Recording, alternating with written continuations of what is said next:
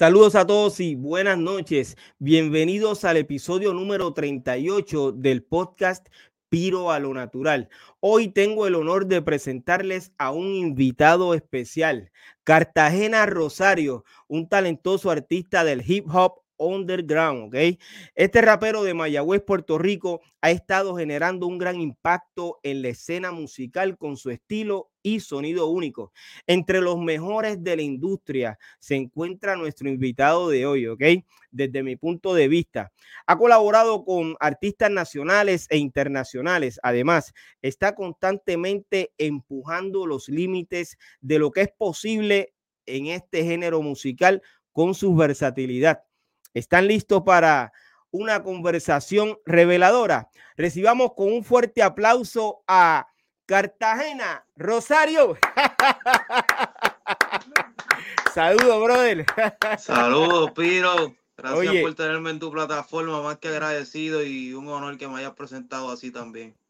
Qué chévere, hermano, de verdad que sí, usted se lo merece.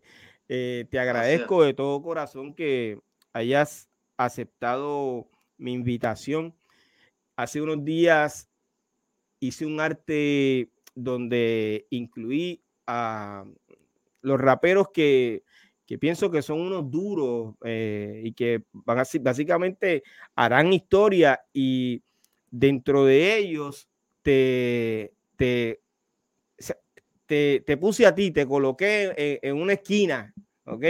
Porque desde que comenzaste, pues he ido observando lo que estás haciendo, cómo te comportas como rapero, eh, he visto tu humildad, lo que haces y he escuchado tu trabajo como tal. Y entonces, escuchando tu estilo y el sonido que tienes y demás, a mí me gusta mucho. O sea que básicamente eh, cuando expreso que eres uno de los más duros, pues es desde mi punto de vista. Cada cual tiene su, su artista preferido y tiene su, eh, el que entiende que debe estar en, la lista de los primeros 20, los primeros 10, pero dentro de eso estás tú para mí, ¿ok? Cartagena Rosario, brother. De verdad que agradecido siempre que, hayas, que estés aquí con nosotros. Gracias a ti, ¿verdad? Y gracias por esas palabras. Para mí es un honor y siempre queda claro, ¿verdad? Que los gustos de cada cual van a ser relativos y los tops, ya que la palabra de los tops y las listas de Billboard y las listas son los que están de moda y siempre, siempre va a estar dentro de la relatividad de cada cual, pero no deja de ser más que un placer que una leyenda como usted pues me esté poniendo en ese top. Gracias, yo vi la imagen y estoy dentro de gente grande como Tecuan, que es una persona que admiro mucho, MC Ceja, entre otros, así que es más que un placer estar ahí entre esos grandes. Gracias, gracias, brother. Eh, ya mismo vamos a hablar un poquito más sobre eso, ¿ok? Antes de eh, continuar eh, hablando de, cómo está la escena del hip hop, me gustaría que mencionaras tu nombre de pila, como dicen, y comenzaras a hablarme de cómo y cuándo comenzaste en el hip hop. Bueno, primero mi nombre de pila es Iván Rafael Cartagena Rosario. Mi, mi nombre artístico son mis dos apellidos. Y bueno, mi inicio en el, en el hip hop, pues yo fui de esta generación que lamentablemente, a diferencia de, de muchos de ustedes, pues descubrí el hip hop lo que fue por internet y después me fui integrando a la escena. Pero pues mi primer inicio en el rap fue este rap un poco más mainstream o comercial y este gangsta rap acá que llama maleanteo, pero después me fui incursionando entre otras cosas mientras estaba en escuela superior y en la búsqueda del YouTube. Pues ahí empecé con el rap venezolano, cubano, chileno, la influencia de lo que es vanguardia subterránea y todos los grupos underground de Puerto Rico. Y de ahí entonces fui definiendo mi norte y escogiendo poco a poco lo más que me gustaba a mí y lo que me influenciaba a mí, tú sabes. Fui formando mi propio criterio musical. Oye, tú acabas de mencionar vanguardia subterránea. ¿Tú recuerdas eh, los integrantes de, de ese grupo? Seguro, seguro que sí. He tenido el placer de conocer a algunos obviamente el productor Yalsi, que hemos una que otra cosa. el gran Yalsi, brother. Adelante. 7-9, Luis Díaz, EA Flow y Tech One. O sea que eh, tú lo mencionaste, tú tienes que conocer la historia de este grupo y lo que hicieron claro. Eh, en distintas partes del mundo. Claro. No, y no, eh, no, es, no es un secreto del impacto que tuvieron en la escena en Puerto Rico y que yo me atrevo, a, me atrevo a decir que hasta el sol de hoy ha sido el grupo que más impacto ha tenido a nivel latinoamericano de lo que es la escena underground de nosotros a nivel independiente. Yo creo que ellos han sido los más impacto que han tenido. Wow. Wow. Yo los felicito de verdad a Yalsi, a 79. Eh, ¿Quién es el otro? Luis, Luis ¿verdad? Luis Díaz y Tepuan y, y, Flow. Wow, excelente, brother. Yo los felicito. Eh, vamos a ver si en algún momento dado puedo reunir ese grupo, brother, y, tenerlos aquí en la plataforma. no eres la primera persona que ha venido aquí y ha hablado de ellos, sino que continuamente hablo con el productor Yalsi y siempre escucho todo lo que hicieron, lo que hizo este grupo, ¿ok? Eh, en el tiempo que, desde que comenzaron, el impacto que tuvieron a nivel mundial. Yo lo felicito, de verdad que sí. Eh, saludos a Yalsi, que yo sé que tiene que estar viéndonos en este momento. Saludos, Yalsi. Óyeme, eh, ¿cómo tú ves la escena del hip hop en Puerto Rico? Pues yo la veo bien a nivel de talento.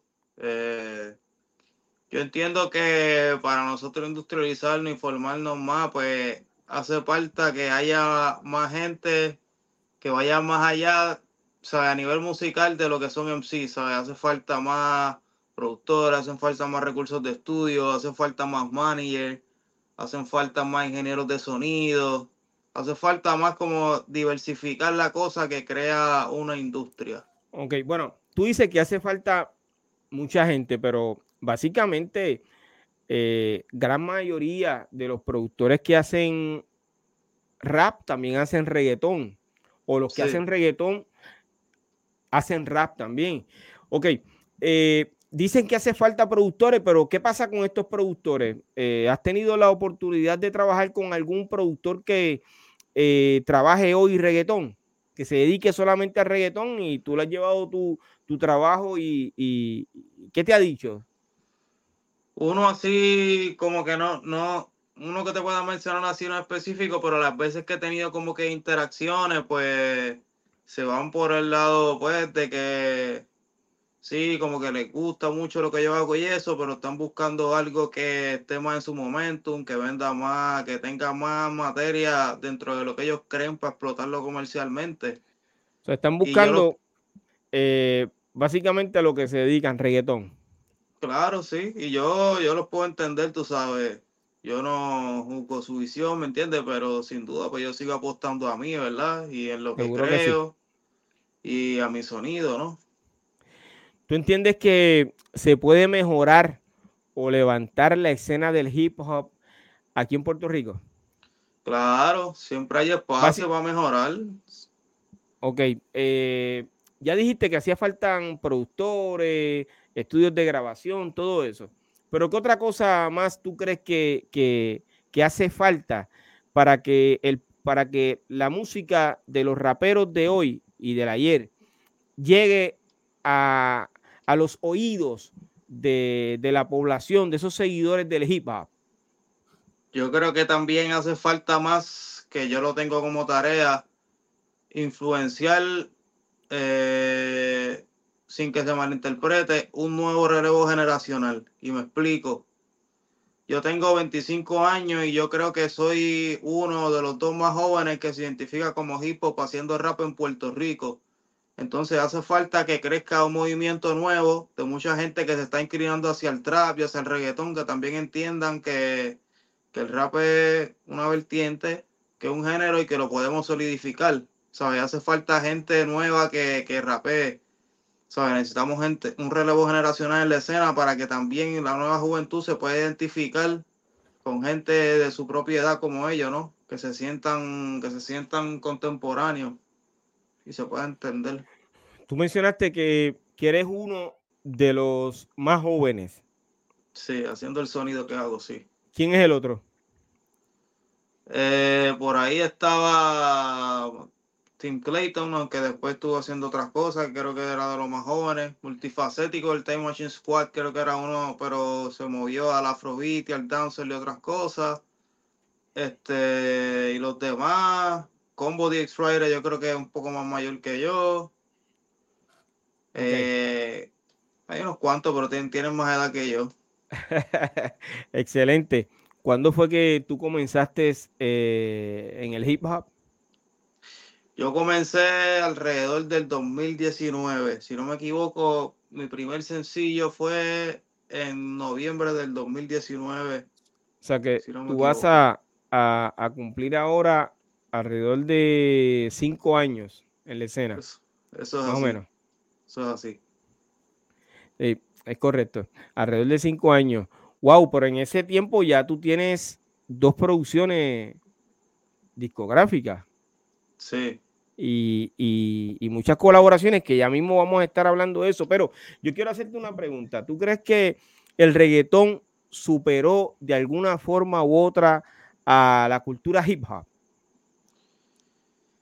Bueno, sí, y no, no tan solo a la, cultura hip hop, sino ya el reggaetón ahora mismo es la cultura pop. ¿Sabes? Está, está en su momento. ¿Sabes? No. ¿Sabes? Porque pues la, el, la gente confunde con que el pop es un género y el pop no es un género. Es la abreviación de popular que viene de lo que está popular en el momento y la ola del reggaetón, tú sabes, algo que se ha esparcido en todo el mundo y para bien, porque mucha de la gente que lo hace son mis amigos, son mis panas, tú sabes, viene de los barrios que venimos nosotros, ¿no? Ok. Eh, ¿Y entiendes que el reggaetón tiene su propia cultura o es parte de la cultura hip hop como tal?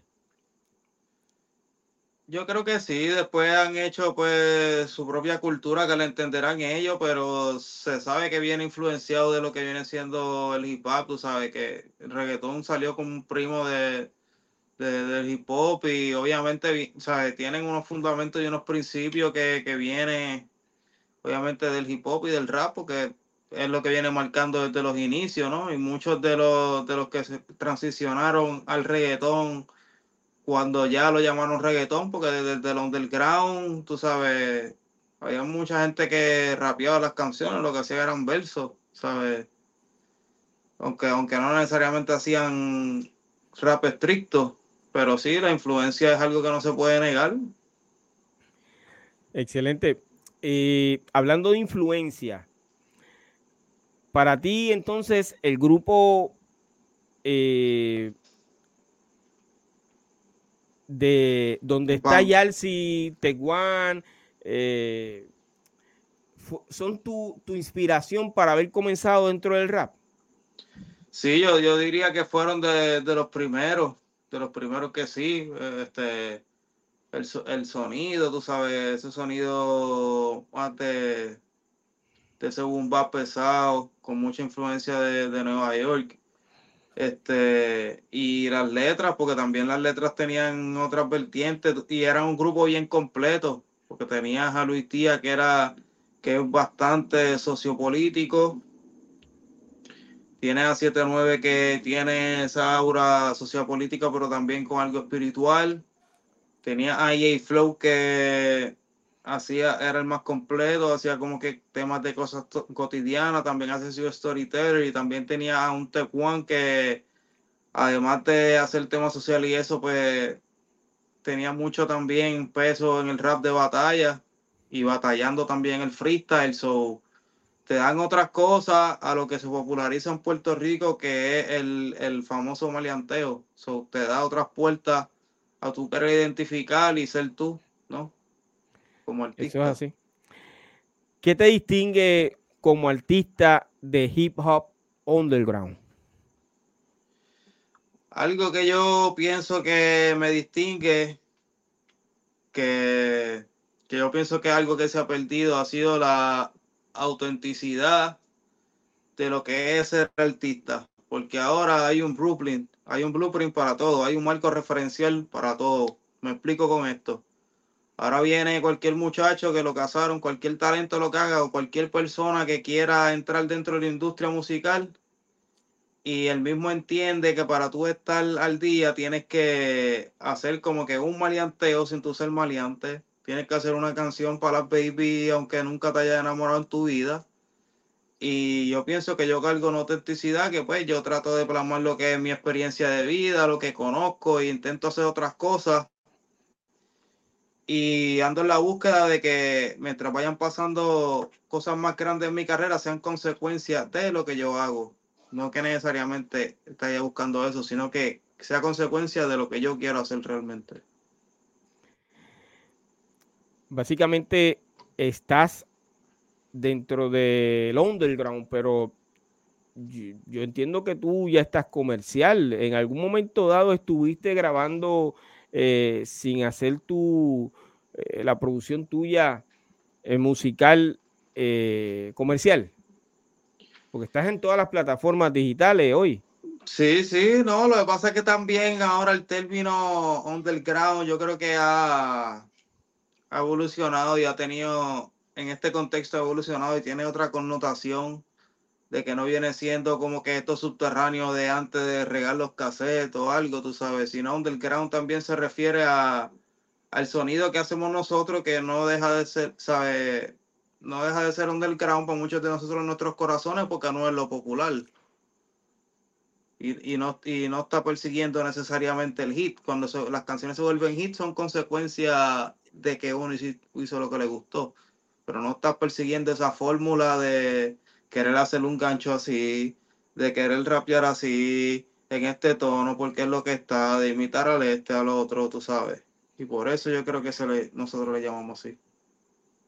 Underground, pero eh, básicamente el estilo de música que hace Yalsi, que hace Kuki, que hace Ébano, ese es el estilo de música del cual tú te refieres.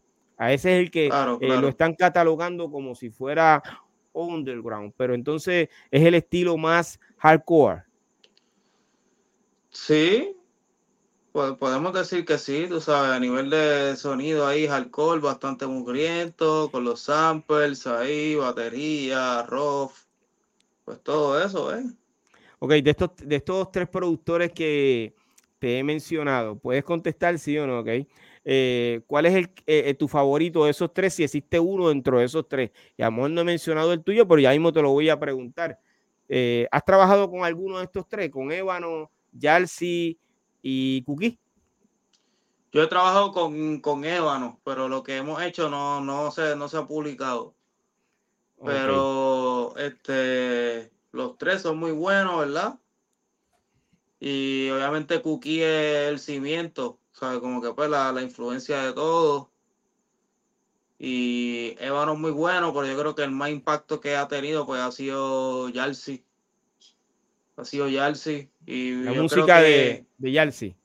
Sí, yo creo que Yalsi ha sido como ese, ese Nas que viene de Rakim, pues para mí Yalsi es como ese productor que viene de Cookie, pero también trajo su aire nuevo y evolucionó también la cosa. Wow. Oye, estás diciendo una, estás diciendo unas cositas que básicamente no te voy a, no voy a entrar en eso para no comprometerte. Luego me voy a reunir con los muchachos, con tanto con Cookie como con Yarcy, y hacerle ese tipo de preguntas. Me quiero saber un poquito más. Eh, pero básicamente los tres para ti son buenos productores y tienen el talento para continuar llevando la cultura hip hop eh, hacia adelante, que es lo importante. Claro. Eh, ¿Cuáles son algunos de esos artistas con los que tú has colaborado? De Puerto Rico, pues yo he colaborado con mi hermano Malacara, también he colaborado con Kevin Kazuy, he colaborado con un muchacho muy bueno de Luquilla también que se llama Mark Estepa, he colaborado con eh, internacionalmente de Costa Rica con eh, un rapero, un MC muy bueno que se llama Soul 2. Eh, también he colaborado con un rapero que se llama Canus y un grupo eh, que salimos en una canción que se llama Mano Arriba, que salieron bastantes países de Latinoamérica y cada uno en representación de su país. Eh, también he colaborado con muchos este, beatmakers también, no solamente de Puerto Rico. He colaborado también con mi amigo y socio J Infinito, con wow. también, que muy poca gente sabe que él rapea, pero cuando lo hace, lo hace muy bien. Son unos cuantos. ¿Con qué rapero te gustaría colaborar?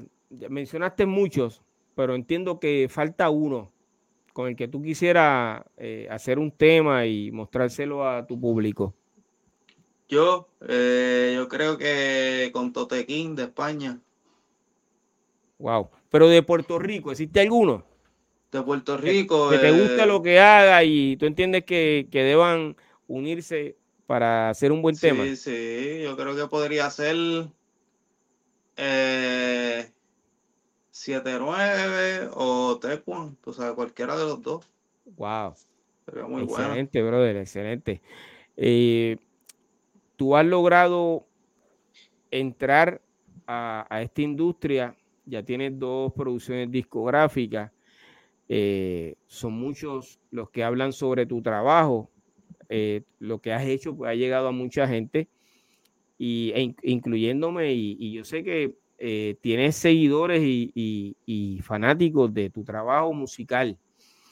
En una ocasión, y si me equivoco me puedes corregir, te vi en San Juan cantando rap, tú sabes, no sé, creo que prendiste una bocina y estuviste cantando allí. ¿Es correcto? Sí, sí. Ok, eh, lo hiciste porque te nació hacer eso. O sea, tú fuiste de corazón porque lo tuyo es rapear y, y quisiste llevarle tu talento a, a, a, los que visitaban en ese día San Juan. Claro, sí. Te voy a decir cómo yo le di forma a ese proyecto. Pues yo eh, en, mi, en la plaza pública de Mayagüez, de mi pueblo, eh, los miércoles hacen lo que son las llamadas noches de artesanía.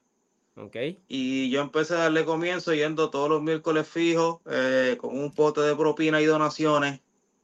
Iba con mi Bluetooth speaker y con mi micrófono y yo rapeaba en vivo, interactuaba con la gente y la gente ahí donaba su dinero y ahí pues yo hacía mi joseo, este, vendía mis copias físicas, eh, este, pues repartía mi, mi QR code y hay que buscar la manera de cómo exponerse también más allá de, la, de las redes sociales, tú sabes, las redes sociales ahora mismo están demasiado acoradas y demasiado bombardeo de contenido.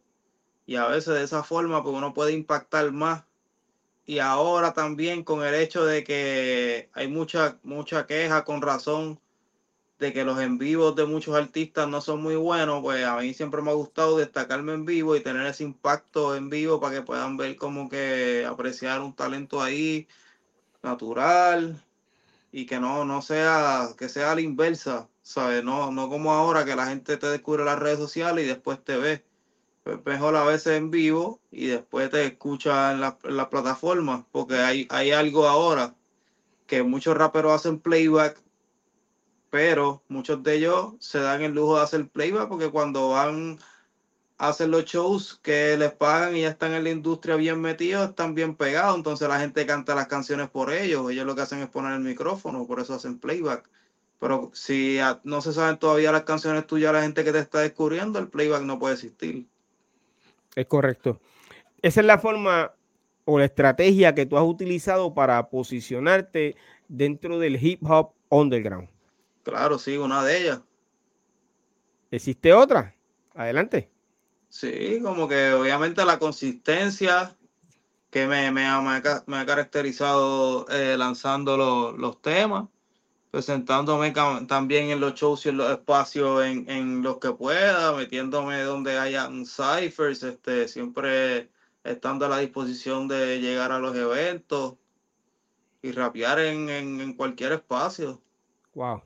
Excelente. Quiero que sepas que te admiro, brother, de verdad, y me quito gracias, el sombrero. Gracias, eh, eso que tú has hecho, siempre lo vi como, como un acto de humildad, eh, pues porque muchos raperos eh, les crece el ego y no se atreven a hacer lo que tú haces, de coger una bocina y pararte en una plaza a cantar.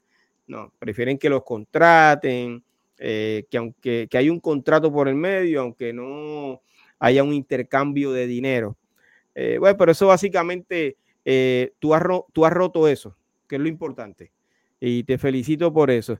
Gracias, gracias. ¿Cuál es el mensaje detrás de la canción Necesario? Bueno, dentro de, necesario, pues como que hubieron muchas controversias y mucho más ahora, como que el año pasado con los 50 años del hip hop, de un montón de gente que son de otras vertientes, como que queriendo también como asumirse el casi caco de que ellos son los que son, de que son estos, de que son los otros porque se aprovechan de mucha gente que han ido pues cultivando la cultura y el rap verdadero del hecho de que no han tenido el impacto comercial que han tenido otros. Entonces han querido apropiar, tú sabes, servirse con la cuchara grande lo que mucha gente ha construido y es como que, o sea, ahora que esto está de moda, pues ahora tú eres el más rapero, pero cuando está en tendencia otra cosa, tú eres el más otra cosa. Entonces ahí también Eso es así, eso es así. Entonces, tú, eh, tú entendiste que eh, era necesario expresarte con esa canción. Claro, claro, porque si yo llevo cinco años como que cultivando esto y desde que yo soy oyente del rap y generaciones pasadas a mí, no te vieron ahí pasando el trabajo, tú sabes, poniendo las varillas ya cuando la casa está hecha, tú quieres coger sombra, pues no, no puedes apropiarte.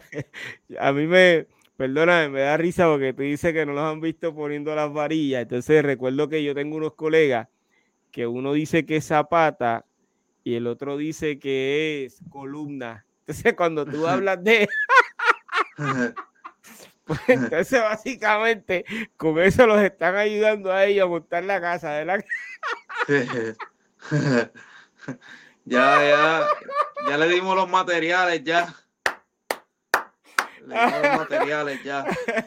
Ay, señor. Pero es parte de. Me río, me río porque eh, me dio risa eso, ¿ok?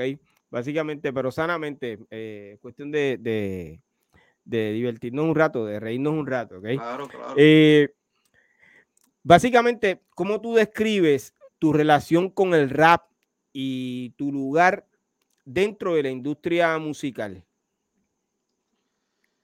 Bueno, pues mi lugar dentro de la industria musical, pues yo creo que, o sea, está ahí. Mi relación con el rap, tú sabes, es bien, bien íntima, tú sabes, es algo que me ha servido como herramienta para y como medio de expresión para muchísimas cosas y también me ha llevado a conocer gente que tal vez y tener relación con gente cercana que jamás yo nunca hubiera imaginado, tú sabes, conocerlo, tú sabes. Y todo eso, y yo pienso que, sabes, el rap a mí me ha dado mucho, tú sabes, muchísimo, sabes, he conocido mucha gente especiales, amistades, hasta mi misma novia yo lo conocí como que en un espacio de hip hop, tú sabes, que conectamos, tú sabes, que ha sido cosas bien grandes, tú sabes. O sea, que tienes, mucho que el apoyo de ella. Esto. Claro, claro. Excelente, excelente, eso me gusta. Eh, mencionaste que tu posición dentro de la industria musical pues estaba ahí. ¿Qué tú quieres decir con eso? ¿Te, encuentras subiendo, estás escalonando o tú entiendes? Voy subiendo y escalonando y yo creo que mientras tú, mientras tú eres tú, tú sabes, y eres real, tú sabes, y tienes tu propio estilo, siempre va a haber un espacio que, nadie puede ocupar, tú sabes, siempre hay una vacante que cuando tú eres original, pues tu, son, tu sello está ahí, ¿ves? Fíjate. Y eso con, con cada cual. Eso es así. Nosotros estuvimos hablando aquí de vanguardia subterránea, hablamos del productor Yarsi y él acaba de escribir en el chat y eh, donde dice respetos a Cartagena Rosario, sigue representando y defendiendo el hip hop. Wow. Saludos, mi hermano. De verdad que sí. Eh, también tenemos en el chat a Carlos Rivera, tengo a, a quien eh, el mundo considera como uno de los primeros o el primer rapero en español, el señor Mr. Chic eh, Rivera, está Bobby Batallano, hay un sinnúmero de personas más. Eh, gracias por estar conectado con nosotros de todo corazón, ¿ok? Eh, oye, y esta entrevista de verdad que me gusta mucho porque honestamente te expresas muy bien, ¿ok? Te felicito por eso, te expresas muy bien y, y, tienes conocimiento de, del género en el que estás trabajando, como quien dice. Eh, ¿Quién es el productor de Gourmet? De Gourmet, pues Gourmet pues, fue la primera vez que yo trabajé con un sello discográfico independiente que se llama Senior Music, que es de mi amigo J Infinito, donde ellos me ayudaron en gran parte de la producción, pero también contamos con la producción de Caldejes ellos mayormente son con los productores con los que más yo trabajo y tenemos una buena química y una buena relación. Y yo creo que pues él fue pieza clave en poder hacer realidad y materializar como que las ideas que yo tenía en mi mente, tú sabes, me ayudó con los recursos porque J Infinito, además del ser maker, ¿sabes? Y productor, él también es ingeniero de sonido, eso que me ayudó con las mezclas, con los masters, con el sonido que queríamos llevar y era pues como un bombardeo constante de ideas así directamente por, por el WhatsApp, que es un, un, dato como que bien, bien curioso que yo tengo, que del 90% de los productores que yo he colaborado, si acaso uno o dos, yo he interactuado y lo he conocido en persona. Wow. Excelente. Muchos de ellos ha sido virtual, tú sabes, así por el internet que hemos conectado y, y tenemos relación así como si fuéramos hermanos por WhatsApp y por lo que sea y así hemos conectado, pero son bien pocos con los que yo me he visto en persona. ¿Tú lograste tu objetivo con este disco? Sí, yo, yo diría que sí, porque logré hacer logré hacer como materializar como que ese disco, ¿sabes? Ese, ese disco soñado que tenía en la cabeza. Entonces se puso a materializar el concepto que, que era lo que yo quería más allá del éxito comercial que, que tuviera, sino era como presentar este álbum que salió como tanto lo quise, como está aquí, como que está esta pieza ahí de colección, ¿ves? Y eso uno como que lo, lo atesora, tú sabes. Excelente. Entonces, ¿qué significa para ti ese disco? Muchísimo, tú sabes. Eso, ese álbum va a ser como una carta de presentación que va a cargar conmigo por, por mi carrera entera, tú sabes, porque es bien, va a ser bien significativo, tú sabes, por todo lo que se logró hacer dentro de la producción, los ritmos, como estoy rapeando la evolución, la diversidad de, las letras de una cosa a otra, la conceptualización, la portada, cómo se hizo todo, como que como involucré este juego de, de la cocina y la elegancia y la exclusividad con el rap, todo ese tipo de cosas. Yo creo que eso va a ser para mí un tesoro siempre. Te felicito, brother. Oíste, te felicito de corazón. ¿Tú crees que en los pasados años nadie ha superado el trabajo de Tech 1 y Yalsi? Eh, ¿Qué trabajan específicamente? Básicamente ellos están trabajando desde los años 90. Eh, estamos en el 2024. ¿Qué tú has escuchado igual o mejor que eso de allá hacia acá. En los últimos, hace cinco meses, eh, lanzaron un IP también. Sí, este. Eh, pues es una pregunta difícil, tú sabes, porque siempre va a estar dentro de, del gusto de cada cual, pero eh, lo que pasa es que pues siempre siempre el que lo hizo al inicio, tú sabes, tiene que llevarse el crédito porque influenció, tú sabes. Puede, puede que hayan tal vez superado, o sea, también Artur y Offset hicieron un EP buenísimo, tú sabes, y son muchos más que están desde, el inicio, tú sabes, marcando su sonido.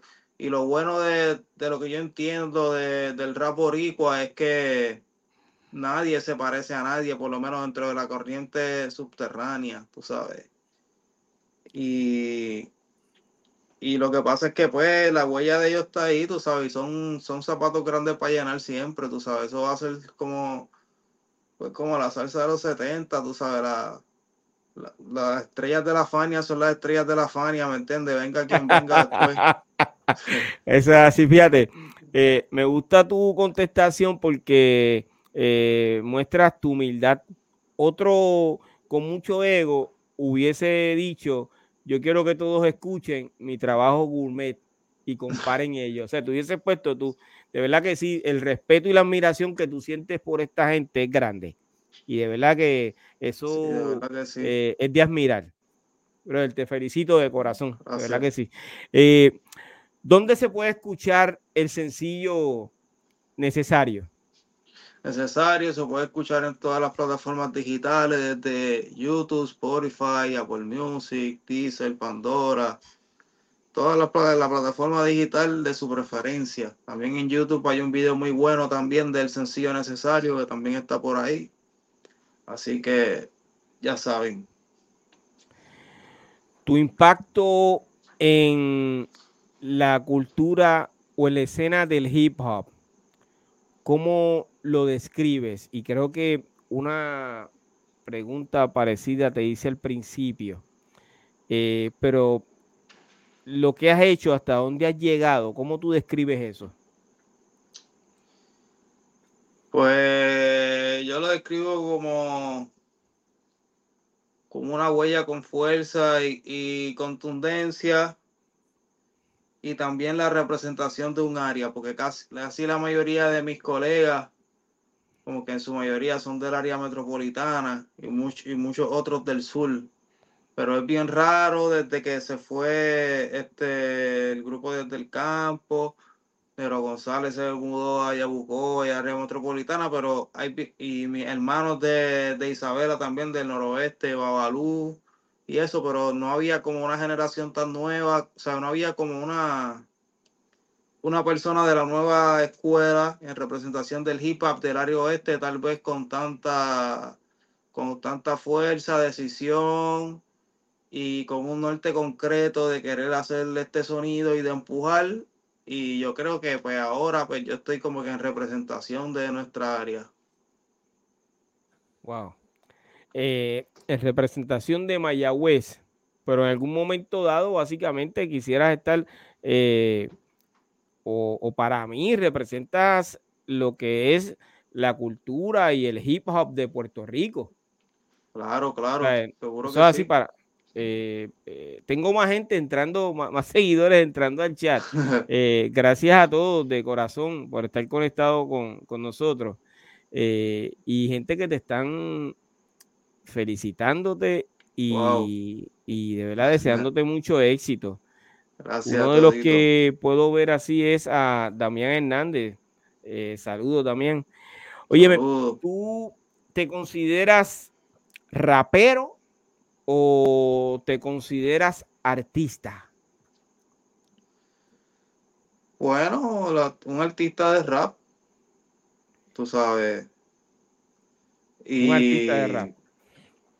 Claro, y sabes, porque fue el género musical que yo quise y que, y que quiero definir, pero para que la gente ahora han definido artista como que una persona que de, de lo que llaman ahora género urbano, que navega como que en todas las áreas, pero el arte tiene que ver con la creatividad, ¿no? Y, tú puedes formar dentro de un solo género y eso no significa que porque estés haciendo un mismo género por largos periodos de tiempo seas menos creativo que otro que está navegando de ola en ola, tú sabes, no, no. Por eso yo entiendo que no tiene que, que ver, tú sabes, con ese término nuevo que están utilizando. ¿En algún momento dado has grabado reggaetón? No. Pero has tenido esa invitación de que, oye, vamos a tirar un temita allí. Sí, exacto, me han dicho, ah, porque no, como que experimenta otras cosas. Lo único que yo he hecho ha sido este dancehall, tú sabes, me gusta más el dancehall y el, y el afrobeat que el reggaetón, que viene siendo también parte de la influencia de los orígenes, tú sabes, Si algún día haría algo así para publicarlo, sería eso. Y ahora, que es lo que le llaman trap al sonido del rap sureño, pues yo, yo sí pues he experimentado y he rapeado, he grabado canciones que no he publicado, tú sabes, dentro de los ritmos de trap, pero obviamente son líricos, no como el trap arambí que hacen acá, que es más melódico y otras cosas, tú sabes, de contenido más sexual, sino pues estamos haciendo, rapeando como sabemos hacer, pero dentro de, navegando dentro de otros BPM y otros ritmos un poco más distintos. Dijiste eh, o, respondiste que no habías grabado reggaetón. Eh, ¿Cuál es la razón? ¿De que no te gusta o quieres seguir enfocado eh, en el hip hop? ¿O eres tan purista que no puedes salirte de de ese, del género como tal? No, sino yo entiendo que, tú sabes, quiero seguir cultivando lo mío. No es tampoco así que yo odie o que, que no me gusta el reggaetón, pero entiendo que me gusta más, me gusta más el rap mucho más que, que el reggaetón. Y también yo entiendo que artísticamente pues hay cosas con las cuales yo me identifico más. Tú sabes, el reggaetón es algo que estaba más expuesto como que para lo que es el bailoteo y otras cosas. Y yo pues mi carácter personal soy una persona que soy más de, rap, soy una persona más tranquila, no soy tanto del, del bailoteo o de ese tipo de, estar como que en las discotecas o ese jangueo o lo que venera tanto el reggaetón, por lo tanto no me identifico tanto así tan de lleno con, con eso. Cuando comenzaste en el 2019, tú entraste a la escena con, o sea, lo, querías hacer por amor al arte, por amor al arte, o tenías la intención de eh, comenzar a ganar dinero y, y hacerte millonario. Claro, el amor al arte siempre está, tú sabes, eso nunca se pierde porque si uno le pierde como que la pasión a eso, pues no lo está haciendo, pero obviamente uno no deja de pensar de que hacer dinero sea una consecuencia de, tú sabes, uno hace su mejor producto artísticamente para que se pueda vender como el mejor también, porque para, para algo tú quieres hacer el mejor producto, es como el panadero, para que el panadero quiera hacer el mejor pan, para que se venda más que los otros, ¿verdad? Pues igual, para eso, para eso tú quieres hacer el mejor, el mejor rap que tú puedas y destacarte, ¿no? Con la intención de en algún momento dado generar ingresos sobre eso. Claro. ¿Qué pasa si de aquí a 10 años, eh, ya tendrías algunos 35 o 36 años, eh, tú ves que no generaste el ingreso que, que tenías en mente? Pues si no lo generé, pues tampoco sería algo que me, sentiría mal, porque yo creo que aquí nadie en Puerto Rico como que ha logrado consolidar dentro de la industria musical haciendo estrictamente rap y yo sé que hay, va a haber el momento que hay gente que no necesariamente le va a tocar gozar todos los frutos de lleno, sino que también le va a tocar forjar el camino, porque eso es como en el reggaetón, tú sabes, los que empezaron no son los que están guisando como Bad pero fueron los que trazaron el camino para que los Bunny existan. Entiendo, pero entonces, ¿qué pasaría en ese momento? ¿Tú eh, aguantarías tu carrera? ¿Dejarías de, de grabar, de hacer temas?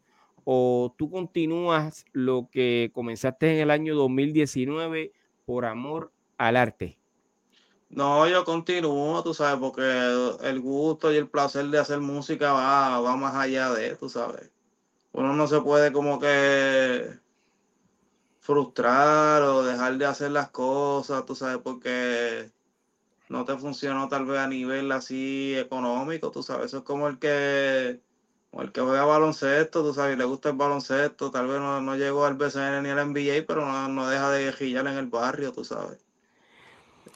Por lo que me estás diciendo, no tienes fecha de retiro dentro del rap.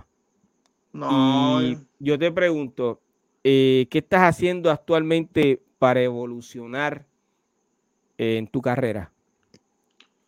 Pues para yo evolucionar en mi carrera, pues yo entiendo que lo que yo hago es dejar mi huella dentro de la narrativa en que yo entiendo, porque yo creo que eso es lo que caracteriza dentro de, del rap, ¿no? Como que dentro del sonido, como que traer la narrativa dentro de lo que tú entiendes y la, y la autenticidad. Es como Ay, ¿cómo lo explico? Es como siempre está esta persona que se destacó más en el storytelling y de ahí evolucionaron el storytelling. Hay quien se destacó más en el gangsta rap y el gangsta rap ahí creció. Hay quien se destacó más en lo sociopolítico y fue consecuencia de. Pues yo entiendo que yo con mi narrativa, pues me gustaría trazar el camino a seguir inspirando a más gente que siga haciendo eso, ¿no? Al estilo que yo estoy implantando. Eso es así y de verdad te deseo que eh, puedas lograr tu objetivo. Gracias. Eh, Cartagena, ¿dónde te pueden conseguir los seguidores de este podcast? Me pueden conseguir como Cartagena Rosario en cualquier plataforma digital, en mi canal de YouTube, en Spotify, en su plataforma digital de preferencia. En Facebook me pueden conseguir también como Cartagena Rosario y en Instagram, que es mi mayor plataforma, diría yo, y con la que más interactúo como Cartagena Rosario, raya abajo, rapea. Excelente. Eh, hablan un poco sobre eh, tus nuevos proyectos. Dentro de mis nuevos proyectos, pues ya estamos trabajando un sencillo que va a salir en el mes de febrero. Todavía no hemos revelado el nombre, ya pronto vamos a sacar eh, lo que va a ser el, el tit, este, la carátula y todo eso. Y también estamos trabajando un EP de alrededor de cuatro a cinco temas. Que lo que puedo decir para no revelar el nombre es que va a ser influenciado por una mezcla de dos pasiones. Y quien me sigue en las redes sociales, pues puede entender más o menos y, y imaginarse ya y tener la expectativa de cómo viene la conceptualización del proyecto. Una mezcla de dos pasiones. Pero ese es el título. ¿Se no, escucha no bien? No, no, no, ah, no, es, no, es, el título, pero, pero de ahí viene la, la conceptualización. De ahí va a salir la idea. Claro. Wow. Eh, yo tengo que dar por terminado este episodio. Me gustaría saber si tienes algo más que decir que no hayas dicho sobre tu carrera o alguna presentación que tengas próximamente. Yo creo que todo está cubierto, pero lo quiero invitar a este 10 de febrero a, al cumpleaños de mi, de mi hermanito Fernando de Gilap, una marca que siempre me ha ayudado y como que me, me da su sponsor en todo lo que puede y una de las personas que confía en mí. Vamos a estar celebrando su cumpleaños y dentro de ese cumpleaños va a estar mi amigo DJ Predator, va a estar Cartagena Rosario, va a estar Negro González, ese en de Arecibo y también va a estar Chinonino. Así que va a, hacerlo, va a ser un parizongo, así que vamos a celebrar la vida de mi hermanito y vamos a hacer un party de hip hop como es ahí. Oye, pero ¿dónde es eso? no, eso, va a ser, eso va a ser en el rooftop de la Jibarita en Mayagüez. Wow, o sea que hay que arrancar para Mayagüez, mi gente, el 10 de febrero. Wow, oye, eh, mi respeto a todos esos artistas que van a estar ahí celebrando el, cumpleaños de, del socio. Eh, de verdad, de todo corazón, son unos duros, para que sepan los que van a estar allí. mi hermano, gracias de todo corazón nuevamente por estar aquí conmigo. Eh, yo te deseo mucho éxito y muchas bendiciones para ti y tu familia, de verdad. Mientras continúes haciendo el trabajo que estás haciendo hoy, para mí eres uno de los más duros, ¿ok? Así que gracias, gracias. Eh, esa, y mientras tenga la oportunidad de, de, hablar sobre tu trabajo o de exponerlo de alguna forma u otra, cuenta conmigo que yo siempre lo voy a hacer. De verdad que sí que gracias, gracias. Eh, eh, apoyo lo que haces, lo que tú haces. Gracias, te lo agradezco un millón. Gracias a ti. Eh, bueno, mi gente, yo quiero agradecer nuevamente a Cartagena Rosario por compartir su perspectiva única y su talento con nosotros en este episodio Piro a lo Natural. Espero que todos ustedes hayan disfrutado de esta conversación y recuerden seguir apoyando a todos los artistas que han compartido su historia en nuestra plataforma pirojm.com. Nos vemos el próximo en el próximo episodio que es mañana a las 2 de la tarde, ¿ok? Mañana estará conmigo uno de los primeros raperos chilenos, ¿ok? Nos vemos, brother. Oye, y mucho éxito, Cartagena, de todo corazón, ¿ok? Hacia adelante siempre, brother. Un abrazo. Gracias, papá.